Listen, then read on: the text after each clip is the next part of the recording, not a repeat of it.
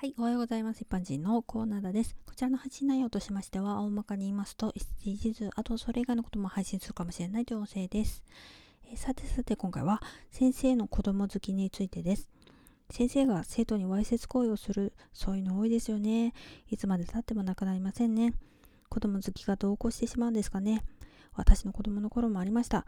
でも、いつも私の代ではなくて、下の学年で大問題になって懲戒免職になるっていうパターンが多かったです、えー、小学校の時に理科はその先生が教えるっていう理科専門の先生がいました、えー、ある日授業中ですね同級生の女の子が一人、え、壁を向いて椅子の上に立つように指示されたんですよね。その子は髪が長くて三つ編み一本の子だったんですが髪長いねってそのおじさん先生が言って眺めてただそれだけのために立たせたっていうことがありました。授業が終わってからその子に、あれは何だったの？って私は聞いちゃったんですけれども、その子もわかんないって言ってました。それはそうですよね。子供ながらにおかしいとか気持ち悪いって思いましたよね。私にはね、まあ私が教室を掃除している時に、いい奥さんになるよなんて言ってましたね、その人。